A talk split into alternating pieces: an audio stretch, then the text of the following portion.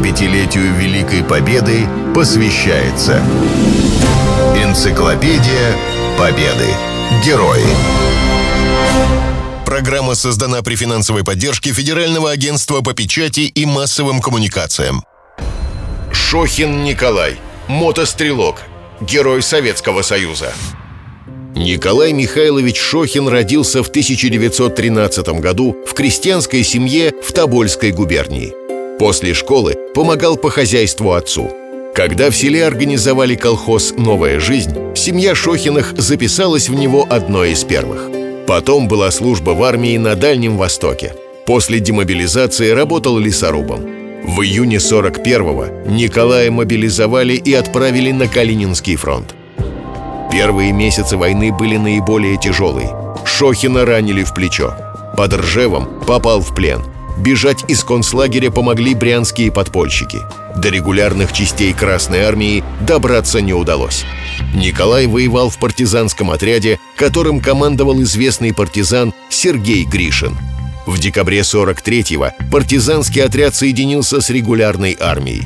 Шохин был хорошим пулеметчиком, поэтому его без проверки сразу взяли в 380-ю стрелковую дивизию. На первое время поставили вторым номером расчета пулемета «Максим». В одном из боев на Витебском направлении Николай первым ворвался в траншею врага и уничтожил четырех фашистов. За это был награжден Орденом Славы. Шохин особенно отличился в боях за освобождение Белоруссии. Тогда он уже командовал пулеметным отделением. Под Минском окружили большую группировку гитлеровцев. Немцы отправили им на подмогу мотострелковое подразделение. Его задачей было разорвать кольцо окружения. Путь колонне преградила советская пулеметная рота. О подвиге Николая Шохина в книге «Золотые звезды курганцев» рассказывает Геннадий Устюжанин. Было тихо, жарко, как обычно бывает на белорусской земле в хорошие июльские дни. Но недолгая была тишина – Чуткие уши пулеметчиков уловили нарастающий с каждой минутой шум. А вот и гитлеровцы. Их немного. Они шли, озираясь, держа на готове автоматы. «Спокойно, это охранение. Сейчас должны появиться основные силы», — сказал в полголоса командир.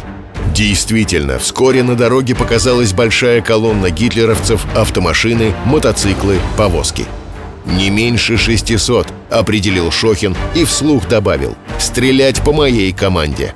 Внезапный фланговый огонь из пулемета и автоматов ошеломил врага. Началась паника. Шесть раз пытались гитлеровцы прорваться через опасное место. И каждый раз, неся огромные потери, откатывались назад. Шестую атаку старший лейтенант отражал один. Весь его расчет был выведен из строя. В минуты смертельной опасности, будучи тяжело раненым, Шохин собрал все силы, все свое мужество, чтобы не прекратить до подхода подкрепления огонь. И совершил чудо. Слабеющие руки в нужный момент нажимали гашетку, и пулеметные очереди косили гитлеровцев. Разорвать кольцо окружения врагу так и не удалось. За проявленный героизм красноармейцу Шохину Николаю Михайловичу присвоили звание Героя Советского Союза с вручением Ордена Ленина и медали «Золотая звезда».